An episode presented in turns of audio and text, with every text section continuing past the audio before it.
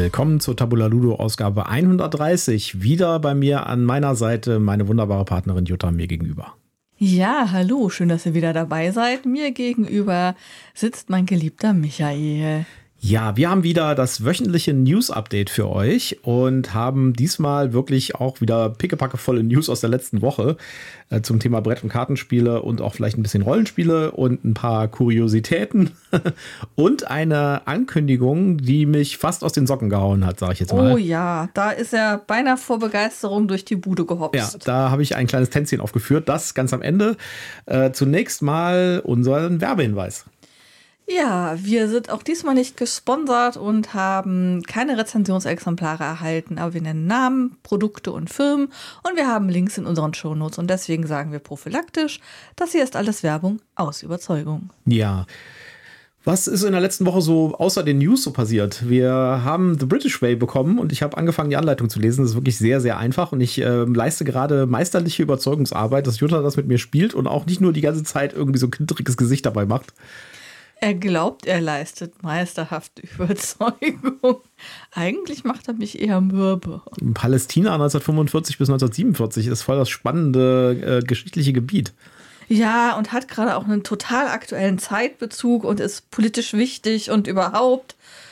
Ich könnte es trotzdem gerne verzichten. Ja, der, der Sale bei GMT Games ist jetzt übrigens auch fast vorbei. Und ich habe tatsächlich äh, nichts bestellt. Kannst du dir das vorstellen? Nee. Ja, ist wie, so. ist das, wie ist das passiert? Ja, ich äh, habe mir das angeguckt und äh, das Einzige, was mich interessiert hätte, wäre äh, Dominant Species Marine gewesen, Aha. wo ich ja schon seit äh, ungefähr drei Jahren auf die deutsche Version warte, Mhm. wo äh, ähm, Udo Grebel Game Design, die deutschen äh, Distributoren und der deutsche Verlag für die GMT-Spiele, mir seit drei Jahren auf der Messe erzählt, es kommt im Oktober. Mhm. Ich habe es da irgendwie ein bisschen aufgegeben. Ich glaube, ich muss auch meine Vorbestellung zurückziehen.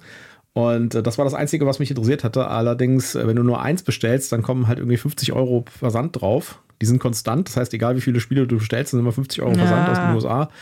Und das ist dann halt, äh, das lohnt sich dann nicht mehr. Dann kostet das Spiel dann doch wieder irgendwie 80 Euro und dann kann ich es auch hier Ja, irgendwo lokal das, holen. das rechnet sich nicht wirklich. nee, das lohnt sich nicht. Okay. Ja, dann hattest du ja irgendwie ein bisschen Höhlenkrieg.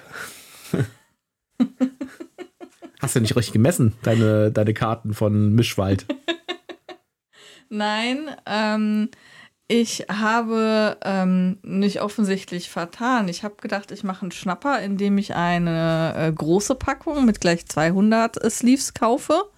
Und das waren dann aber die falschen. Das war dann halt nicht die grüne Linie, sondern das war dann äh, die graue Linie und die ist halt äh, breiter. Und dann musste ich nochmal bestellen, damit ich dann die richtigen Sleeves für meinen Mischwald kriege. Dann können wir die ersten 200 Sleeves, die du gekauft hast, zu unseren anderen 3000 Sleeves, die wir in der, im Schrank liegen haben, tun. Die Story haben wir ja schon erzählt irgendwann mal. Ich meine, da wäre noch was anderes, das gesleeved werden müsste und das äh, da vielleicht passen würde. Muss ich mal gucken. Na gut. Ja, ich würde sagen, wir steigen mal in die News ein. Ja, gerne. Äh, unsere erste News ist eine Eventankündigung und zwar gibt es vom 17.11. bis zum 17.12. die Pegasus Spieletage. Da haben wir euch äh, die Seite auch verlinkt dazu, denn äh, das ist ein verteilter Event sozusagen. Der findet immer in eurem lokalen Spieleladen statt. Also eigentlich ein deutschlandweites Event, Genau. das vielleicht auch bei euch in der Nähe stattfindet. Genau, und da könnt ihr die Pegasus-Neuheiten ausprobieren und spielen vor Ort in den Spieleläden. Es wird dann je nach Spieleladen dann vielleicht auch eine, einen Spieleabend geben oder feste Termine dafür und sowas. Aber es wird die ganzen Sachen von Pegasus da zum Ausprobieren geben. Und zwar nicht nur zum Angucken, sondern wirklich zum Ausprobieren. Ja, und zwar äh, sind insbesondere im Fokus die Spiele Pan's Island, Ghostwriter, Moorland, wo ich ja ganz interessiert dran bin, ähm, und Schnitzeljagd, das mich optisch sowas von abturnt, dass ich am liebsten schreien weglaufen möchte. Also dieses Schnitzeljagd äh, ist wirklich echt, also. also die Farbgebung, die, die, die Bildsprache, der, der Malstil, alles ganz furchtbar für Da muss mich. man allerdings aufpassen. Das ist ja, das basiert ja auf äh, dem, dem, äh, der Arbeit von so einer Kinderbuchautorin und Illustratorin und die Bücher sehen tatsächlich genauso aus im Design. Ja, ich ähm, möchte hier betonen, das ist meine persönliche Meinung und es spricht mich leider gar nicht an, sondern gruselt mich eher. Ähm, das heißt nicht, dass ich ein Problem damit habe, wenn andere Menschen das schön finden oder toll finden. Es ist einfach nur mein persönliches Problem mit dieser Art von Grafik. Ja. Die, das Moorland interessiert mich auch. Das will ich mir auch mal anschauen. Ja. Da habe ich ja schon vieles Positives drüber gehört. Wir haben uns das auch schon einmal auf der äh, Spielemesse erklären lassen, haben es dann aber nicht mehr geschafft, das wirklich Probe zu spielen. Das, ich hatte so ein bisschen Sorge, dass das wieder so, weil es so ein Naturthema ist und mhm. dann auch noch so mit Plättchen legen im weitesten Sinne dass, dass das nicht so gut kommt. Wir haben übrigens heute auch noch in den News äh, Bäume und Plättchen legen. Ja, genau. da kommen wir später zu. ja, also auf jeden Fall ähm, macht euch schlau, was in eurer Gegend vielleicht ähm, an den äh, Spiele, Pegasus-Spieletagen stattfindet. Ähm, vielleicht habt ihr da ja ein cooles Event. Es wäre schade, wenn ihr das verpassen würdet. Ein Kickstarter, auf den wahrscheinlich, oder ein Crowdfunding, muss man eher sagen, weil es auf Gamefound stattfindet, äh, worauf viele Leute wahrscheinlich warten, ist der Nemesis Retaliation äh, Crowdfunder. Der startet jetzt am 23.11. Ja, das heißt, äh, nächste Woche mhm. startet der und äh, da bin ich auch schon ziemlich hibbelig drauf. Ja. Michael ist quasi schon all in, obwohl er noch gar nicht den Button drücken Wobei, knopfte. also es gibt jetzt eine Preview-Seite von der Kampagne mit, mhm. wo auch die Preise zu sehen sind und die Preise sind echt sozial diesmal. Also die Basisbox startet irgendwie bei 65 Euro oder 69 Euro, irgendwas in der Richtung.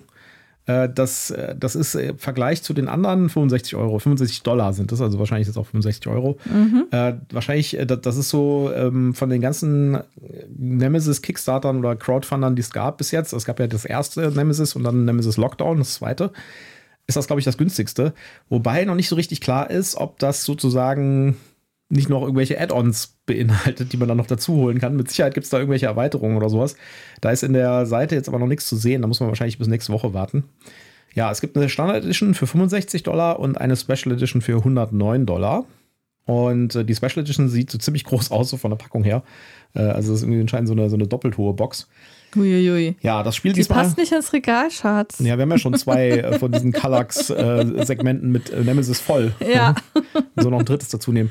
Ja, also die, die Story ist diesmal ja auch ein bisschen anders. Also vielleicht ist das Spiel ist auch mal ein bisschen signifikanter anders. Die, das, das Lockdown war ja quasi so eine Art refined Version von dem ersten Nemesis. Und äh, das hier ist aber scheinbar äh, doch an, etwas anders, denn diesmal sind wir nicht die Opfer. Also mhm. in den mhm. ersten Nemesis-Spielen war es immer so, dass man so quasi das, den Film Alien nachgespielt hat. Man, ja. ist, man, sitzt in einem Raumschiff und es läuft irgendwie so ein fieses äh, Monster durch die Gänge. Lass dich nicht vom Alien erwischen. Genau. Mach keine Geräusche. Genau, und äh, das war im Wesentlichen die Story da.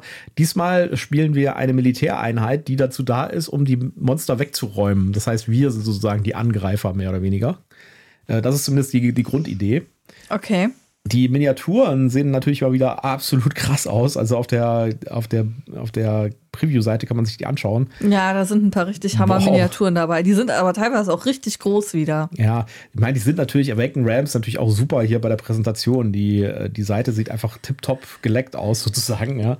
Und die wissen es natürlich auch, wie sie ihre Miniaturen in, äh, in die ins rechte Licht setzen können. Ja, wie sie das in Szene setzen, richtig, genau. dass man da auch heiß drauf wird. Und da sieht man auch den Unterschied zwischen der normalen Standard Edition und der Special Edition. Bei der normalen Standard Edition sind von der von den Heldenfiguren sind nur Pappaufsteller dabei, die ziemlich lausig aussehen und weil sie haben sie direkt neben dem Miniatur in der Präsentation. Bist du sicher, dass du die Sparversion willst? Ja. Dann kriegst du nur den Pappaufsteller. Wenn du ihn doch die Deluxe-Version nimmst, dann kriegst du diese schöne Miniatur stattdessen. Ja. Und äh, also die Queen zum Beispiel, äh, das sieht echt wieder voll krass aus. Also äh, da werden auch viele Leute wieder Spaß dran haben, einfach nur an den Miniaturen. Ja, also ich meine, die Materialqualität bei Awaken Rams ist ja über alle Zweifel erhaben sozusagen. Ja, muss man mal abwarten, was da jetzt noch kommt an Erweiterungen und so weiter und was man dann noch so zusätzlich holen kann und ob es da vielleicht auch eine Erweiterung direkt gibt, die man mitholen kann. Ich glaube, die lassen sich da schon ein bisschen was einfallen. Der letzte Kickstarter von Nemesis war auf jeden Fall sehr, sehr, sehr teuer am Ende. Ja, aber solange es genug Leute gibt, die da mitziehen und ja, so das mich. zahlen, ähm, wer, haben die keinen Grund, äh, da anders vorzugehen. Ja. Eine weitere Plastikschlacht im Sinne von Miniaturen ja. ist, ist Zombie-Side. Da haben wir ja schon mal drüber gesprochen, dass ich das, äh, dass ich das eigentlich nur spielen kann, wenn ich komplett besoffen bin. Weil ich das irgendwie nicht so super dolle finde. Also es ist halt eher ein einfacheres Spiel, sage ich jetzt mal. Und ein bisschen hirnloseres, aber es ist halt auch ein Zombie-Spiel. Es ist halt hirnlos, ja. Äh, und ich kann auch total verstehen, dass vielen Leute das Spaß macht. Und da gibt es ja mittlerweile das Marvel Zombies. Das kam ja jetzt auch neu in Deutsch raus, das Spiel. Da hatten wir auch eine ganz kleine Kurzvorstellung in unser, einem unserer Interviews zum genau, Spiel. Genau, richtig. Und äh, da war die Story irgendwie, dass äh, die Hälfte der Superhelden irgendwie zu Zombies geworden sind und die restlichen Superhelden spielt man als Spieler und man muss sich quasi durchprügeln durch die Stadt und Aufträge erfüllen. Ja. Und äh, jetzt gibt es dazu eine Crowdfunding-Kampagne auf Kickstarter, die das Ganze von der DC-Seite aus macht. Da heißt das Ganze nämlich nicht Marvel Zombies, logischerweise, sondern das heißt die, Achtung, halt fest, ein super Wortspiel, Deceased. ja, DC East. DC, DC East. Ja, da geht es auch genau um das Gleiche. Äh, die entsprechenden DC-Superhelden sind irgendwie zum Teil irgendwie zu Zombies geworden und äh, sind jetzt auch irgendwie halt, äh, haben ihre Superkräfte aber behalten, sind also Super-Zombies quasi. Und die restlichen Superhelden werden von den Spielern gesteuert und müssen halt für Ordnung sorgen, sozusagen. Und Aufträge erfüllen. Ja, ist ja eine bisschen einfachere Version von Zombicide. Also das äh, Zombicide hat ja im Verlauf der verschiedenen vielen Editionen, die es da gibt, auch deutlich an Komplexität gewonnen gegenüber dem allerersten. Und äh, sowohl bei Marvel Zombies als auch bei DCs jetzt ist die Idee, dass man das Ganze wieder ein bisschen zurückholt und ein bisschen einfacher macht und eher tatsächlich für, äh, für so Einsteiger äh, einfacher macht, wobei ich auch schon das, normale Zombies-Side relativ einfach finde. Aber das ist halt tatsächlich anscheinend so eher so ein Bier- und Brezelspiel sozusagen. Ja. Es ist auf jeden Fall wieder eine elementare Miniaturenschlacht ja. mit durchaus beeindruckend aussehenden Miniaturen. Ja, und äh, es ist von Simon, das heißt, äh, man kann wieder damit rechnen, dass es ein, und das habe ich jetzt, glaube ich, auch gesehen schon auf der Seite, die Portokosten, die man da zusätzlich noch zahlt, sind echt astronomisch. Oh je. Also da ist echt die Frage, ob man, also wenn man wirklich die Kickstarter-Extras wirklich haben will, dann sollte man das vielleicht machen. Aber wenn man irgendwie jetzt da mit, auch mit dem Basisspiel oder mit dem Grundspiel irgendwie zurechtkommt, dann wird man auf jeden Fall deutlich günstiger wegkommen, wenn man einfach wartet, bis das auf Deutsch irgendwie von Asmodee erhältlich ist. Wie es jetzt bei Marvel Zombies zum Beispiel ist. Ja. Also ich habe mal gerade hier Shipping Information aufgemacht für den EU-Hub. Die meisten Countries liegen zwischen 29 und 43 Dollar. Das finde ich schon ganz schön teuer, ey. Für so ein Spiel, das ja auch irgendwie, glaube ich, nur 70 oder 80 kostet oder so. Ja, aber andererseits. Und da kommen ja noch Steuern drauf, ne? Ja, andererseits, wenn ich jetzt hier gucke, Bosnien-Herzegowina, Kanaren, Island, Zypern, Island und Malta, 73 bis 111 Dollar. Ja, also das ist aber so eine Eigenart von Simon. Die äh, haben halt irgendwie schlechte Erfahrungen gemacht, einmal mit dem Porto, äh, wo sie äh, heftig draufzahlen mussten und äh, seitdem machen die halt irgendwie überzogene Portopreise mal nach. Naja. Gut, äh, etwas, wo man kein Porto bezahlen muss, weil es digital ist, ist äh, Dune Imperium Digital. Da haben wir ja in der letzten Newsfolge oder in der vorletzten Newsfolge schon mal drüber geredet, ja. dass das jetzt kommen soll. Und das ist jetzt tatsächlich als Early Access auf Steam erschienen mhm. und kostet 22 Euro. Was ich für eine Brettspielumsetzung schon im Mittelfeld finde, sag ich jetzt mal. Also, das ist schon sportlich. Ja. 22,54. Genau. Ja. Und sieht aber verdammt gut aus. Und äh, ich sag mal so, es hat noch ein paar Sachen, die meiner Meinung nach unbedingt rein müssten. Also zum Beispiel hat es im Moment keine Unterstützung für Controller. Ja. Oh. Und das ist natürlich ein bisschen blöd, weil äh, wenn man das zum Beispiel auf dem Steam Deck spielen will, geht das halt im Moment nur sehr, sehr eingeschränkt, sag ich jetzt mal. Das ja. ist ja mies. Ja. Also das verstehe ich auch nicht, warum man heutzutage noch ein PC-Spiel macht ohne Controller-Unterstützung, wo so viele Leute irgendwie äh, die Sachen mit Controller spielen. Das kann ich irgendwie nicht so richtig nachvollziehen. Ja, und, und vor allen Dingen, wenn ich dann doch so ein Steam Deck im Angebot habe, wo ich weiß, dass ich da keine Tastatur im ersten Ja, und das so erfolgreich hab. ist. Ja. Und das erfolgreich ist, genau. Ja, ich verstehe es auch nicht so richtig. Und äh, ich gehe mal davon aus, weil die ganzen erfolgreichen äh, Brettspielumsetzungen gibt es ja dann auch irgendwann für Konsolen, also für die Nintendo Switch zum Beispiel, ja, relativ schnell meistens. Mhm. Und da muss es ja Controller-Unterstützung haben. Es gibt ja tatsächlich auch die bizarre äh, Situation, dass es viele Sachen gibt, die auf der Switch Controller-Unterstützung haben, aber auf der PC-Version nicht. Das ist ja auch absurd. Finde ich irgendwie seltsam. Ja, ja. ich meine, gut, auf, auf einer Nintendo Switch geht es nicht ohne Controller, aber wenn ich dann doch schon quasi die Technik mehr oder weniger geschaffen habe, müsste ich das doch auch nachrüsten können für die PC-Version, ja. die vielleicht früher rausgekommen ich ist. Ich auch nicht. Auf jeden Fall, das Spiel sieht selbst optisch ziemlich cool aus. Und ich glaube, ich werde mir das auch mal anschauen, aber ich werde, glaube ich, noch warten, bis es aus dem Early Access raus ist, weil ich habe keine Lust auf Bugs. Aber wer sich dafür ja, interessiert. Vielleicht hast du ja auch Glück, dass es dann noch einen Ticken günstiger wird, ja. wenn dann so die ganz, der, der First Run quasi absolviert ist. Ich äh, bin mal gespannt. Äh, Dune Imperium gibt es nicht auf Boardgame Arena, wenn ich mich recht erinnere. Äh, hm, und, ich meine nicht. Nee, gibt es, glaube ich, nicht. Und ich glaube, das hat sich damit dann auch erledigt, weil äh, ich glaube, wenn es das jetzt als eigenständige App gibt, dann wird das wahrscheinlich auf Boardgame Arena nicht kommen, weil das mit Sicherheit in den Verträgen drin steht, dass das ja, da nicht passiert. Da dürfte dann die Lizenz das Thema sein. Ja. Das wird nicht funktionieren. Boardgame Arena gehört ja zu Asmodee. Mhm. Das heißt, die haben ja da auch äh, ein bisschen Kontrolle drüber. Ja, äh, ein anderes Beispiel ist ja die, äh, die Ticket to Ride App, die jetzt neu ja, kommt. Ja, wo du schon von erzählt hast. Genau, da Ganz haben wir auch traurig. schon berichtet. Äh, die hat, äh, die ist jetzt, ähm, ich ich weiß nicht, sie ist, glaube ich, noch nicht gestartet, aber es gibt jetzt schon ziemlich äh, Ärger darüber, weil äh, viele Spieler halt sagen, okay, äh, erstmal, wieso soll ich jetzt irgendwie 30 Euro neu bezahlen, wo ich auch die alte App da habe, die, die auch funktioniert hat und die vor allen Dingen viel besser funktioniert hat. Also das haben wohl Leute ausprobiert schon. Mhm. Und ich weiß nicht genau, gibt es das denn schon im Early Access? Müssen wir gleich mal gucken. Ähm, auf jeden Fall habe ich da ein paar Tweets gelesen, wo Leute gesagt haben, die neue App macht eigentlich nur die Optik schöner alles andere ist schlechter. Also die Usability Boah. und so weiter ist, äh, ist viel schlechter als die alte, als die alte Ticket-to-Ride-App. Und da muss man natürlich auch sagen, die alte Ticket-to-Ride-App ist ja wirklich battle-hardened. Ja, die ist ja wirklich schon Jahre alt. Und da haben die ja super viel dran gemacht über die Jahre. Ja, das ist ja wirklich irgendwie eine der Apps, die haben, die ganz, ganz aktiv auch abgedatet und erneuert wurden und so. Und ja, ich meine, und das gibt es auf äh, Boardgame Arena, Ticket to Ride übrigens. Mhm. Ja. Und es gibt ganz viele Leute, die im Steam-Forum geschrieben haben, da spiele ich doch lieber die BGA-Version. Ja. Also in meinem App Store wird es auf jeden Fall noch nicht angeboten. Nee, du musst auf Steam gucken. Ach, ich muss auf Steam, auf Steam, gucken. Ja. Während Jutta mal guckt, äh, gehen wir mal weiter zur nächsten News. Nämlich. Würfel bauen. Würfel bauen, genau. Da gibt es einen, also eigentlich würde ich da über sowas ja nicht äh, berichten, aber da muss ich einfach mal, ich muss die Leute ein bisschen warnen hier, ja. Also da gibt es ein australisches Projekt auf Kickstarter aktuell, das heißt Rollforge, äh, mit dem man quasi, also es wird äh, äh beworben mit äh, das Komplettset, um eigene Würfel, eigene Rollenspielwürfel zu bauen, ja? also gießen mit äh, Kunstharz.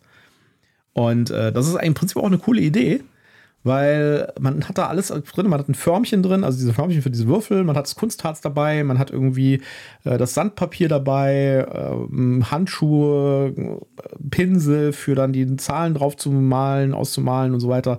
Ist alles dabei und sowas. Aber die Preise sind echt total krass. Also, wenn man das Komplettset haben will, ja, also für die komplette, ähm, für das komplette Erzeugen von eigenen Rollenspielwürfeln ist man mit über 300 Euro dabei. Ja. Und jetzt muss man mal gucken, was da drin ist. Ja, und also es gibt ja wirklich so eine Grenze, finde ich, ja, wo man irgendwie sagen muss, man, das ist aber wirklich jetzt irgendwie nepp. Ja. Äh, so eine, so eine Dice, also so eine, so eine Würfelform kostet selbst, wenn man die hier in Europa kauft, ja, beim, äh, die gibt es auch zu kaufen, selbst wenn man die hier kauft, kostet die vielleicht 20 Euro. Höchstens. Ja. ja. in China kriegt man die noch viel günstiger, da kriegt man die so für 2, 3 Euro. ja. und, äh, und dann sind da nur so Verbrauchsmaterialien drin, also irgendwie, ja, so ein bisschen Farbe und ein bisschen Kunstharz. Da muss man wissen, so Kunstharz, ja, äh, das gibt es ja für so 3D-Drucker, für so Resin-3D-Drucker zum Beispiel. Die benutzen zwar UV-Kunstharz und man würde für sowas wahrscheinlich eher so automatisch, also selbst aushärtendes Kunstharz nehmen. Aber so ein Kunstharz-Ding mit 200 Milliliter Fläschchen, was da dabei ist, wird so ungefähr 5 Euro kosten 10 Euro höchstens, wenn es mhm. richtig Gutes ist. Ja. Und die wollen irgendwie für quasi so eine, so eine, so eine Form und irgendwie drei Pinsel, zehn Handschuhe, es sind zehn Handschuhe dabei, zehn äh, Also eigentlich fünf Paar. Ja, fünf Paar, genau, wahrscheinlich. Äh, und irgendwie Mixing Cups, also irgendwie Pipetten und so ein Zeug, wollen die irgendwie über 300 Euro abhaben, äh, ey. Das ist aber schon ganz schön flockig, sag ich jetzt mal. Ja, du hattest noch irgendwas gesagt, das war dieser äh Würfelform ähm, noch irgendwelche Blöcke dabei sind, damit du die irgendwie ähm, ja, ja, beschweren musst, kannst. Diese Würfelformen sind ja aus Silikon. Ja. Ja, also wie so Backförmchen quasi. Mhm. Ja, kann mich das vorstellen. Und dann äh, muss man, damit das natürlich äh, auch ein symmetrischer Würfel wird, ja. ja. muss man das in so ein, äh, in so ein, so ein Schächtelchen reinmachen, was das Ganze irgendwie stabil hält. Mhm. Und äh, das ist halt auch dabei. Das kriegt man übrigens erst ab der 110 Euro Stufe. Da kriegt man einfach nur dieses, äh, dieses Schächtelchen und die Form für 110 Euro. Es ist also ganz ehrlich. Das ist nett. Und trotzdem hast du gesagt, sind da schon ganz viele eingestiegen. Ja, sind schon echt viele eingestiegen. Ja. Naja, also nur falls ihr darüber stolpert, äh, holt euch die Einzelteile irgendwo anders her, aus, dem, aus eurem lokalen äh, Künstlerbedarf zum Beispiel. Ja, da gibt es auch Kunstharz und so weiter. Da kommt ihr deutlich besser weg und ihr habt noch was für den lokalen Laden getan. Ja. ja, genau. Und ihr könnt ja ähm, den Crowdfunder respektive Kickstarter nutzen, um euch anzugucken, was ihr denn da so brauchen könntet. Ähm, äh, Nachtrag zu dem Thema Ticket to Ride, wenn ich das hier richtig sehe, ist die App am 14. November, also vor zwei Tagen von unserer Aufnahme hier gesehen, äh, aus ähm, gestartet, also ähm, veröffentlicht worden. Das heißt, man kann die jetzt schon in Steam kaufen. Es gibt verschiedene Preiskategorien, aber das günstigste liegt irgendwo bei 34 Euro roundabout. Ja, das ist schon krass. Also wenn man überlegt, dass man das alte Ticket to Ride schon hatte und das super funktioniert, finde ich. Ja. Da wird allerdings in 2024 der Multiplayer abgeschaltet. Logischerweise. Ja, klar. Und die werden irgendwann das auch komplett einstellen, weil die wollen ja nicht mehr, dass du den alten Kram spielst. Die wollen ja, dass du die neue App benutzt. Irgendwie sind wir heute ein bisschen am Jammern irgendwie für. für nein, nein, nein, nein. Wir sind nicht am Jammern. Ähm, wir haben die Leute gewarnt vor einem Nap, aber wir haben auch coole Sachen schon veröffentlicht. Und jetzt kommen wir zu einer super spannenden News, nämlich es ist eine Azul-Weltmeisterschaft geplant von ja. äh, ähm, Project B, wenn ich das richtig. Genau, nee, Plan B heißt. Plan B, das sind die ursprünglichen Publisher von Azul. Und es gibt eine Azul-Weltmeisterschaft und das Finale davon wird April, im April in Portugal stattfinden. Und es gibt lokale Vorausscheidungswettbewerbe in Spieleläden. Da könnt ihr euch auf der Seite mal informieren, die haben wir euch verlinkt. Ja. Ähm, und es gibt auch äh, ein Online-Turnier auf Boardgame Arena. Ja. Und wichtige Voraussetzung, man muss einen gültigen Pass haben und äh, die Berechtigung, nach Portugal reisen zu dürfen. Wir hatten ja, äh, wir haben ja am Wochenende, äh, da äh, liegen wir ja meistens irgendwie so ein bisschen faul auf der Couch rum und gucken YouTube. da äh, haben wir einen. Ich weiß nicht, was du meinst. Ja. Ich habe nicht faul auf der Couch gelegen. Da Nein. Haben wir, da haben wir uns die, die Finale, das Finale der Puzzle-Weltmeisterschaft in Spanien angeschaut. Genau, richtig. Ich habe mich die ganzen drei Stunden gefragt, warum wir das eigentlich machen. Aber es war spannend. Und zwar gibt es da eine, eine, eine YouTuberin, äh, die heißt äh, Karen Puzzles. Karen Puzzles, ja, ich meine, das wäre Genau. Und äh, die hat das quasi als Zusammenschnitt in drei Folgen gemacht. Könnt ihr euch mal anschauen, ist echt äh, spannend. Ja, äh, das ist unglaublich krass, wie schnell Leute diese Puzzle zusammenbasteln können. Ne? Ja, ein 1000 Teile Puzzle in einer halben Stunde. Ich brauche da mehrere ja. Tage für, wenn ich es überhaupt schaffe. Also Und die haben das in einer halben Stunde fertig. Der Weltmeister hat es tatsächlich geschafft, äh, in einem, im Finale alle abzuhängen und irgendwie deutlich früher fertig zu werden als alle anderen mit einem 1000 Teile Puzzle in knapp über einer halben Stunde. Ja, irgendwie 33 Minuten noch was. Ja. Also es ist, äh, es ist seltsam spannend, diese, diese Puzzle-Weltmeisterschaft ja, gewesen. Also ich glaube, das ist jetzt nichts, was ich jetzt jedes Jahr gucken würde, aber jetzt gerade überhaupt mal, wie so eine Puzzle-Weltmeisterschaft ähm, abläuft und wie viele da auch teilnehmen, das dann in dem ähm, Einzelfinale waren irgendwie dann immer noch 90 Leute am Puzzeln und das war, da hat es zig Vorentscheidungen gegeben, wie viele Leute da angereist ja. sind, um da, um die Wette zu puzzeln und ja vorher auch schon ähm, quasi äh, regionale Wett also Landeswettbewerbe gemacht haben, um überhaupt zu dieser Weltmeisterschaft hinzudürfen. Und ähm, dann eben auch, ähm, dann gibt's noch Paarpuzzeln und dann gibt es Teampuzzeln. Und diese Karen hat an allem teilgenommen. Die hat als Einzelkämpferin teilgenommen, die hat mit einer Kollegin äh, zu zweit gepuzzelt und dann hatten sie noch ein Viererteam, wo sie zu viert gepuzzelt haben. Und äh, das war dann manchmal richtig stressig für die, dass die halt ähm, quasi im Einzelwettbewerb gerade fertig war und dann hatte sie anderthalb Stunden Pause und dann musste sie im Zweierwettbewerb ran. Vor allem kriegt man auch mit, dass es irgendwie tatsächlich Schwierigkeitsunterschiede bei Puzzeln gibt. Da, und die Profis wissen das direkt schon, wenn sie das Motiv sehen. Die gucken sich das Motiv an und sagen, oh Gott, das wird schwierig, ja. Und bei der, bei dem, bei der Endausscheidung von den Paaren war es irgendwie so, dass nur vier oder fünf irgendwie es tatsächlich geschafft haben, in der Zeit das Puzzle fertig zu machen. Ja, ich glaube, es waren sechs, aber es war tatsächlich es waren auf jeden Fall so super wenige. Super wenige, die das fertig gekriegt haben. Und was auch sehr spannend war, ähm, ich glaube, das war der Teamwettbewerb, wo die dann 2000er Puzzle äh, innerhalb von drei Stunden puzzeln mussten und bei den Vorausscheidungen durften die sich aus drei Puzzlemotiven zwei aussuchen. Mhm. Und da hat man, sie hat dann auch so Statistiken zwischendurch gezeigt, hat man dann deutlich gesehen, dass die, die ein Puzzle dabei hatten, die haben total abgelost, weil die das unterschätzt haben und das super schwierig gewesen sein muss. Und das hat die zeitmäßig immer nach hinten geworfen. Ja. Also wir fanden es super interessant. Nichts, was man jetzt dauerhaft gucken muss, aber überhaupt mal zu sehen, wie das funktioniert. Und die hat auch schon so im Vorfeld so ein bisschen von ihrem Training berichtet, über was sie sich da Gedanken machen, so nach dem Motto, wenn man im Team ist, wer macht den Karton auf, wer reißt den Beutel auf, ähm, was macht wer, Puzzle sortieren oder direkt lospuzzeln Und sie hat dann eben auch verschiedene Tische gezeigt, dass halt die verschiedenen Leute halt einfach auch verschiedene Strategien haben. Der eine fängt immer mit dem Rand an, der andere geht auf eine Farbe, je nachdem. Ich fand super spannend. Gut, kommen wir mal zu unserer nächsten News und zwar äh, eine Neuankündigung von Skellig. Da habe ich sehr gelacht, als ich das gesehen habe. Es gibt ein. Weil du vergessen hast, dass wir da schon drüber berichtet haben. Äh, ja, wir haben wussten wir da noch nicht, dass es von Skellig äh, genau. in Deutsch gemacht wird. Wir haben über das Original, nämlich Diced Veggies, äh, schon mal berichtet. Das ist ein Würfelspiel was ziemlich gut ankam. Und das ist von den Leuten, die äh, hier ähm, die Tiere vom Ahorntal. Tiere von Ahorntal gemacht haben, genau. Und das sieht man auch. Also die Illustrationen sind zum Beispiel sehr ähnlich. Also ja. das ist sehr, sehr, äh, fügt sich sehr in diese Linie ein. Und äh, Diced Veggies ist ja ein schöner Titel, ne? Also wir mhm. haben ein Würfelspiel, Diced Veggies, ja. Und das kommt jetzt von Skellig Games und haltet euch fest, unter welchem Namen? Gemüsewürfel.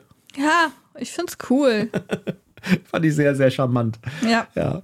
Äh, aber auch hier wieder, Skellig hat es nur auf Instagram und auf Facebook angekündigt und nicht auf ihrer Webseite. Deswegen gibt es hier auch nur einen Link auf das Instagram-Posting. Äh, könnt ihr euch anschauen, da gibt es auch ein paar Fotos von und ein bisschen Text mit ein bisschen Informationen. Ist ein Familienspiel. Ja, ich finde die Idee einfach süß. Es werden halt Würfel in verschiedenen Farben in einem Block äh, aufgestellt und dann hat man so ein Papphackbeil und man hat, glaube ich, Zielkarten, wo man halt bestimmte Gruppierungen von Würfeln erreichen muss. Und du musst mit diesem Hackebeil aber immer gerade Schnitte in den, in den Würfelklotz, also in diese Würfelansammlung reinsetzen. Ja, ich bin sehr gespannt. Also ich, ich glaube, das ist witzig. Ich, also ich will mir das auf jeden Fall genauer angucken. Schon allein, weil mir die Bildsprache da sehr, sehr gut gefällt. Ein weiteres Spiel, wo es auch um Essen geht, ist Charcuterie. Das gibt es aktuell auf Kickstarter. Und ich glaube, also nachdem wir ja jetzt Pilze hatten als Thema ganz groß in mehreren Spielen und davor irgendwie die Waldgeister und die Wälder und die Bäume und sowas. Es sind jetzt Lebensmittel dran. So, also so viele äh, Spiele zu Lebensmitteln die ich in letzter Zeit gesehen habe oder zu kochen oder so. Äh, ja, ich das Critters Gefühl, das Kitchen, das wir letztes Mal in den News hatten, ist genau. ja auch in die Richtung. Genau. So, Charcuterie ist ein sehr besonderes Spiel. Ich habe mir das angeschaut und ich bin mir ehrlich gesagt nicht sicher, ob es funktioniert, aber es hört sich auf jeden Fall sehr cool an. Und zwar Ansonsten ist es auf jeden Fall prima Trainingsmaterial für alle angehenden Köche, die so, ähm, so Wurst- und Käseplatten anrichten müssen. Genau, und darum geht es nämlich auch. Es geht darum, ein Vorspeisenbrettchen quasi mit so Wurst und Brot und Käse und sowas anzurichten.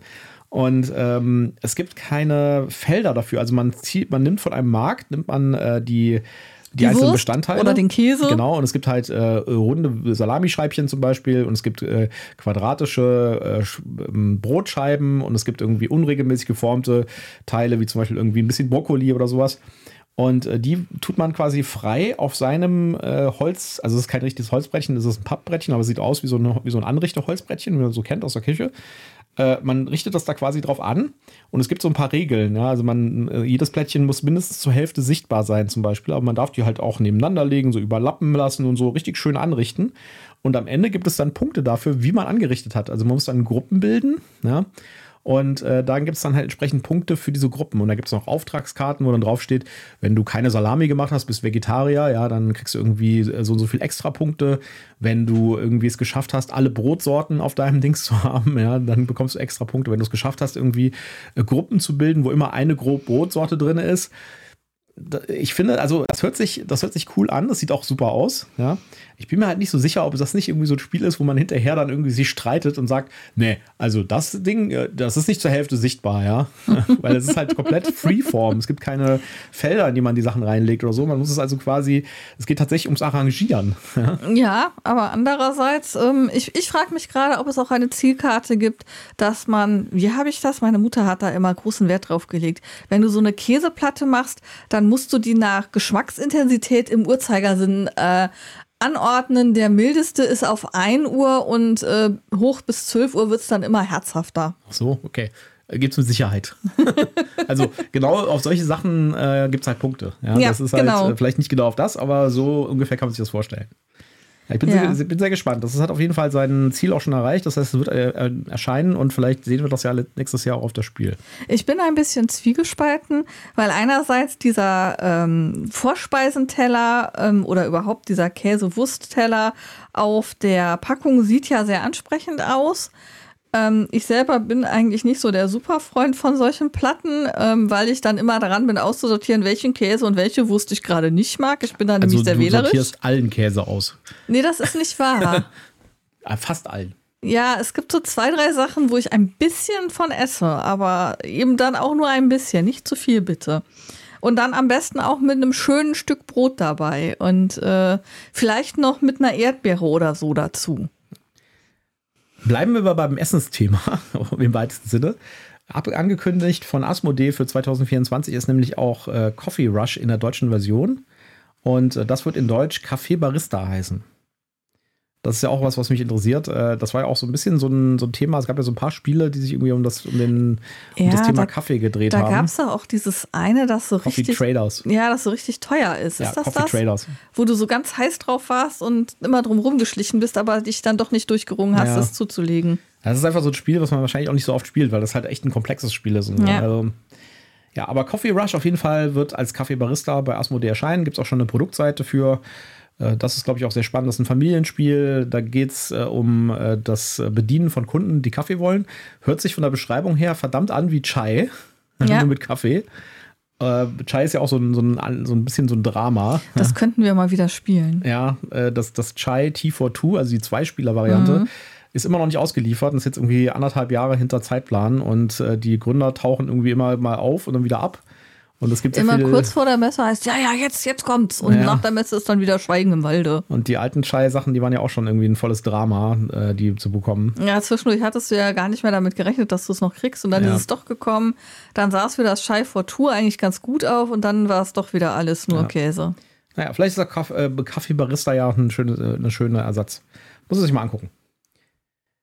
Weitere Kurzmeldungen, Ankündigungen auch von Asmodee ist eine neue Erweiterung für Marvel Champions, nämlich Age of Ap- Apocalypse. Äh, da kommt neues Material für Marvel Champions raus. Ähm, das ist ja auch so ein LCG, also ein Living Card Game, äh, was irgendwie immer weiter mit Erweiterungen ausgestattet wird und meiner Meinung nach eins der besten Einzelspielerspiele. Also wenn ihr auf der Suche nach einem richtig coolen Einzelspielerspiel seid, das ihr alleine spielen könnt und das richtig Spaß macht alleine, dann guckt euch mal ähm, Marvel Champions an. Und äh, die Basisbox reicht eigentlich auch schon völlig aus. Da ist ja jede Menge Content drin. Ja, aber die spielen natürlich damit, dass du dann deinen besonderen Marvel-Held hast, den du haben willst. Genau. Finde ich aber relativ fair, weil es gibt ja die Marvel-Helden einzeln Ja. zu kaufen. Das heißt, du kannst äh, tatsächlich sagen, ich will irgendwie jetzt äh, den einen Helden haben, dann kannst du den einzeln holen. Das ist jetzt auch nicht so ganz günstig, sage ich jetzt mal, für das, was da drin ist. Mhm. Aber im Gegensatz zu, wir machen irgendwie so Sammelpacks, wo irgendwie fünf Helden drin sind und vier davon sind völlig willenlos und einer ist irgendwie den, den alle haben wollen. Deswegen verkaufen wir die anderen vier mit. ja. Äh, Das ist da, finde ich, besser gel- gelöst. Gibt es natürlich auch. Es gibt auch so Sammelpacks. Ne? Also, wie gesagt, dieses, äh, dieses Age of Apocalypse ist auch so ein, so ein Pack, wo auch eine Kampagne drin ist, so eine Story-Kampagne, so eine kleine. Ja, ist auf jeden Fall ein schönes Spiel. Kann man sehr empfehlen. Ja, dann haben wir äh, bei Boardgame Arena entdeckt, dass man da jetzt dann auch Planet Unknown spielen kann. Ja, das ist richtig cool. Da haben auch viele Leute drauf gewartet. Planet Unknown gibt es jetzt bei Boardgame Arena und kann man da spielen. Und äh, ja, haben wir noch nicht gemacht, haben es noch nicht ausprobiert, aber ich glaube, das eignet sich auch ganz gut zum Spielen da.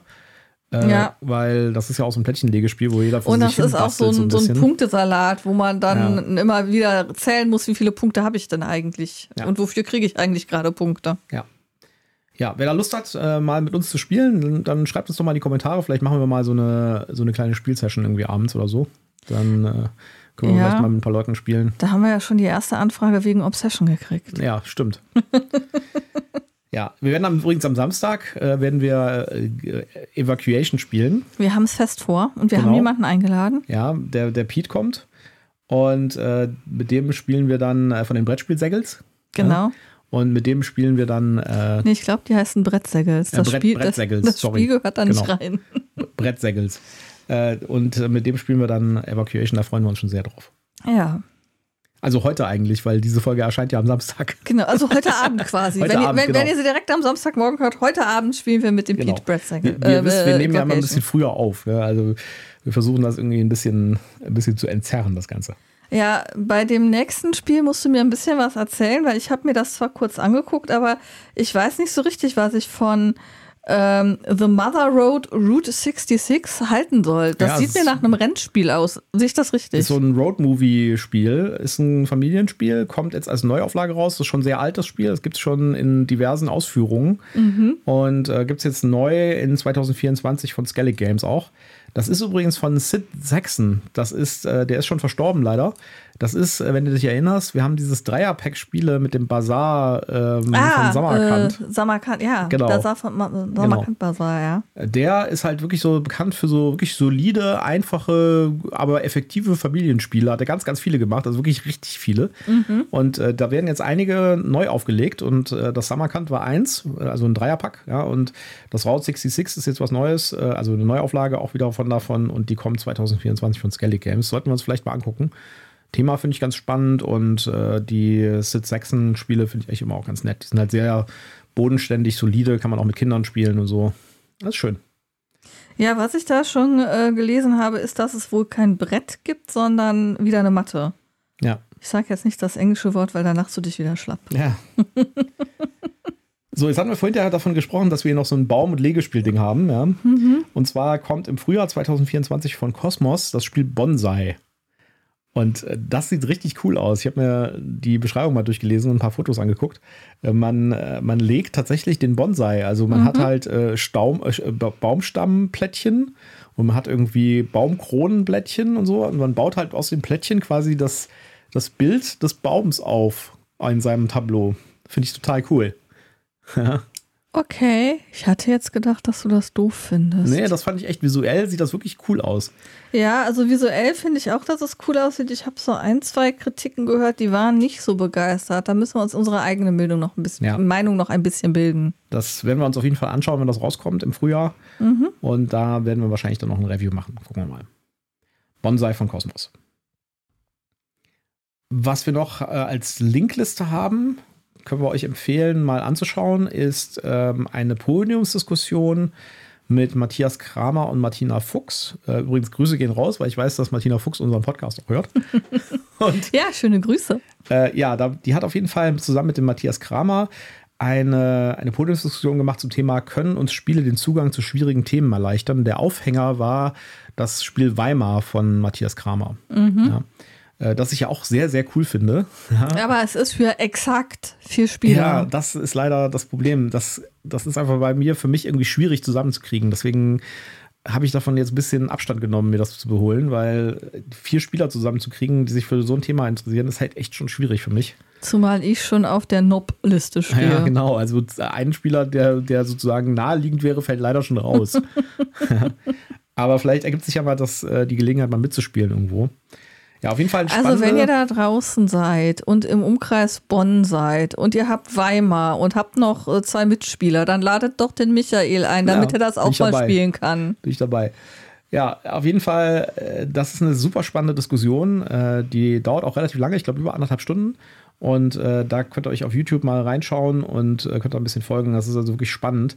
Äh, da wird auch ein bisschen was über Serious Games erzählt und äh, wie so Geschichtsthemen umgesetzt werden können und sowas. War also wirklich spannend. Kann ich nur empfehlen. Guckt euch das mal an. Ja, und dann, damit kommen wir zu der News, äh, die, Die- die die, mich aus den Socken gehauen hat. Genau, die dich vor Freude strahlen lässt. Ja, und zwar äh, die RPC kommt anscheinend zurück. Die RPC, da muss man jetzt ein bisschen ausholen, wer das nicht kennt, die Roleplay Convention. Äh, jetzt Achtung, Brettspieler, nicht so zurückschrecken, denn äh, die Roleplay Convention war eine Messe in Köln für lange Jahre, davor war sie in Münster, äh, die sich mit allen Geek-Themen quasi beschäftigt hat. Da gab es, oder die Idee war sozusagen Brettspiele, Rollenspiele und Computerspiele und alles, was drumherum ist, irgendwie zusammenzubringen und daraus einen richtig schönen Community-Event zu machen. Und das war in der Kölner Messe, das war sehr professionell veranstaltet, war auch relativ groß, sag ich jetzt mal. Es war also schon eine große Halle und war meiner Meinung nach, also für mich war das immer eins der Highlights im Jahr mit das Spiel zusammen. Und äh, ich hatte da auch mal, äh, ich habe da auch mal ausgestellt mit Pegasus zusammen für ein paar Sachen äh, in meinem früheren Job und so. Und äh, das war, also die RPC war immer toll. Ich kenne auch ein paar Leute von, von denen, äh, die das veranstaltet haben damals und äh, das war immer echt, echt nett. Das hatte halt wirklich so eine, so eine wirklich nette Atmosphäre gehabt. Es gab da immer so einen großen Mittelaltermarkt draußen ähm, vor der Tür, vor der Halle mit einer Musikbühne. Und Tommy Krabweis war da immer gebucht für jedes Jahr für so, ein, äh, für so Musik da zu machen. Das war immer total super. Da hat man da gestanden, hat irgendwie schön irgendwie was trinken können, hat irgendwie Tommy Krabweis äh, zugehört und dann hat er da ein echter wahrer Held abgerockt, ja, und die ganze, die ganze Menge ist irgendwie steil gegangen. Es war immer total schön und auch sehr entspannt und so. Ja, und dann hat irgendwann die Messe Köln irgendwie entschieden, dass das jetzt irgendwie aufgehen soll in der CCXP, in der Comic Con Experience. Und, da und das ist total nach hinten und losgegangen. Das, und das ist total nach hinten losgegangen. War aber auch schon abzusehen, weil die, äh, also die erste Ausgabe, da war ich noch, weil es da vergünstigste Ticket gab für die RPC-Ticketkäufer aus dem Vorjahr. Und das war eine Geisterveranstaltung und völlig sinnlos, weil das war halt so eine typische Comic-Con. Da waren halt irgendwie so ein paar Stars, die da irgendwie Autogramme gegeben haben, ja, und irgendwie so ein bisschen Bühnenshow gemacht haben. Und ansonsten gab es da halt so Instagram-Fotospots. Ja, mhm. Das war es im Wesentlichen. Mhm. und äh, das war echt totaler Mist. Das gab es auch tatsächlich nur einmal. Und es war super leer. Ich war da und habe gedacht, ai, die haben aber hier mit vielen Leuten gerechnet, so mit, äh, mit, mit so ähm, mit so, mit so, weißt du, so aufgestellten Dingern für die Schlangen und sowas, ja, ja und so Geländern äh. und sowas. Und da war da keiner. und, hm. und man konnte einfach so durchgehen. Und man hat richtig gemerkt, irgendwie, das war irgendwie, die hatten gedacht, da kommen jetzt richtig Hunderttausende und es kamen dann nur so ein paar. Und das war ein voller Schlag ins Wasser. Und beim, im nächsten Jahr, da war zwar, da war dann auch ähm, Pandemie, da ist es dann ausgefallen. Mhm. Und dann sollte es eigentlich wieder stattfinden, ist dann aber auch wieder gecancelt worden. Und seitdem gibt es das nicht mehr. Also es gab genau eins. Es war aber auch schon so eine, als ich das, die Ankündigung gelesen habe, irgendwie so die, so ein brasilianischer Veranstalter, CCXP, ist in Brasilien irgendwie so ein großes Ding. Das ist quasi die Comic-Con-Version in Brasilien. Okay. Da gehen richtig viele Leute hin und die haben irgendwie den geholt, um in Deutschland das zu machen. Also irgendwie so, hä? ja. Naja, der hat doch überhaupt gar keine Ahnung von, vom deutschen Publikum. Ja, und äh, da gab es halt damals auch echt viel Kritik, dass irgendwie die RPC gekillt wurde dafür. ja. ja. Und jetzt kommt die RPC tatsächlich anscheinend wieder zurück von den Leuten, die das damals gemacht haben, ursprünglich mal. Und äh, das hat jetzt einen anderen Namen, logischerweise, ja und heißt jetzt Roleplayverse. Und es ist angekündigt für den 8. und 9. Juni 2024. Ja, ja, das haben wir uns jetzt dick im Kalender angestrichen. ja. Wo denn eigentlich? Wieder in Köln? Das oder? ist noch nicht klar. Ah, okay. Das ist noch nicht klar. Ich hoffe, dass es in Köln ist, aber wir wissen es nicht genau. Ich wir nehmen auch, auch, Bonn. Ich könnte mir auch gut vorstellen, dass es nicht in Köln ist, weil es halt diese Geschichte mit der CCXP gab. Ja, klar. Und äh, ich weiß nicht, ob das irgendwie was wird. Hm. Vielleicht gehen sie wieder zurück nach Münster. Man weiß es nicht. Ja, ja. Das war ja der, der ursprüngliche Ort, wo das mal war, ganz, ganz früher. Ähm, aber das muss man einfach mal abwarten. Also auf jeden Fall habe ich ein Tänzchen aufgeführt, als das kam. Ja, und ich musste gleich einen kleinen Dämpfer verpassen, weil wir für das Wochenende eigentlich schon eine Einladung vorliegen haben. Da müssen wir mal gucken, wie wir das unter einen Hut kriegen. Ja, das müssen wir irgendwie in den, über einen Hut kriegen. Ja, natürlich, Schatz. Wir müssen halt nur gucken, wie. Ja. Wir fahren, wir fahren am Samstag zur RPV, fahren dann zurück feiern dann den Geburtstag rein und du legst dich da irgendwo hin und schläfst eine Runde. Irgendwie sowas. Ja. Das kriegen wir hin. Ja, der Daniel Nahtmann, der ist der Pressemann, den kenne ich auch so ein bisschen. Ja. Äh, da bin ich mal gespannt, vielleicht können wir mit dem ja auch mal ein Interview führen. Dass, ähm, wenn da ein bisschen mehr Informationen bereit sind. Auf jeden Fall hat die Facebook-Seite verkündet im Moment so ein bisschen so Vorab-Informationen. Und es gibt jetzt auch schon ein Logo, so ein bisschen zumindest so im Schatten und sowas. Ja, und also ein da paar erste Hashtags, genau, RPV 2024. Genau, da scheint also irgendwas zu kommen. Und äh, ja, ich finde es auch sehr geschickt, irgendwie das Datum als erstes zu nennen, damit die Leute sich das direkt mal irgendwie. Genau, ähm, so gleich mal so ein äh, Save the Date genau. raushauen. Und dadurch wissen wir natürlich auch, dass das kein, äh, keine Webseite ist oder sowas, weil es könnte ja auch sein, dass das irgendwie so, ja, wir machen jetzt wieder das Konzept Rollenspiel, Brettspiel, Computerspiel und hier ist unsere coole Magazin-Webseite. Ja. Nein, es ist irgendein Event, der am ja. 8. und 9. Juni stattfindet. Genau. Ja ich bin sehr gespannt. Ich bin sehr hibbelig, sehr, sehr hibbelig, ja, mhm. weil ich möchte, dass meine RPC wieder zurückkommt, auf der ich so viel Spaß hatte und äh, auf dem wir so viele tolle Erfahrungen hatten. Und wie gesagt, für Brettspieler super Event. Ja, da gab es auch richtig große Stände von Pegasus und von Asmodee und sowas. Ja, also das ist auf jeden Fall lohnenswert und ähm, das lohnt sich für jeden, der irgendwie sich mit Geektum auseinandersetzt. Ja. Da kann man sich dann auf dem Mittelaltermarkt irgendwie ein schönes Met holen, dann schön zum Pegasus-Stand ein paar Spiele ausprobieren und sowas. Ja, dann irgendwie mal rübergehen zu, zur Bühne, wo diese völlig verrückten Leute irgendwie äh, die Weltmeisterschaft im, im Guitar Hero spielen. Das habe ich übrigens auch da gesehen. Äh, da waren irgendwie so Meisterschaften im Guitar Hero spielen. Ich habe sowas noch nie gesehen vorher. Dass man so schnell Guitar Hero spielen kann, das ist echt krass. naja. Auf jeden Fall, da bin ich auf jeden Fall super, super gespannt drauf, was da passiert. Und ihr werdet es natürlich bei uns erfahren hier. Wenn da irgendwas rauskommt, dann werdet ihr es uns bei uns in den News hier erfahren. Und wir werden genau. natürlich auch vor Ort sein. Ja. Dann haben wir es, glaube ich, oder? Ich glaube, wir haben es für heute. Ja, dann wieder der Aufruf, folgt uns äh, bei Instagram, bei äh, Twitter vielleicht auch und ist nicht mehr so zwingend. Äh, bei Mastodon und bei Blue Sky sind wir auch dabei. Genau. Und äh, empfehlt uns weiter, äh, bleibt uns gewogen, hört uns fleißig und äh, ansonsten würde ich sagen, tschüss, macht's gut. Bis dann, ciao.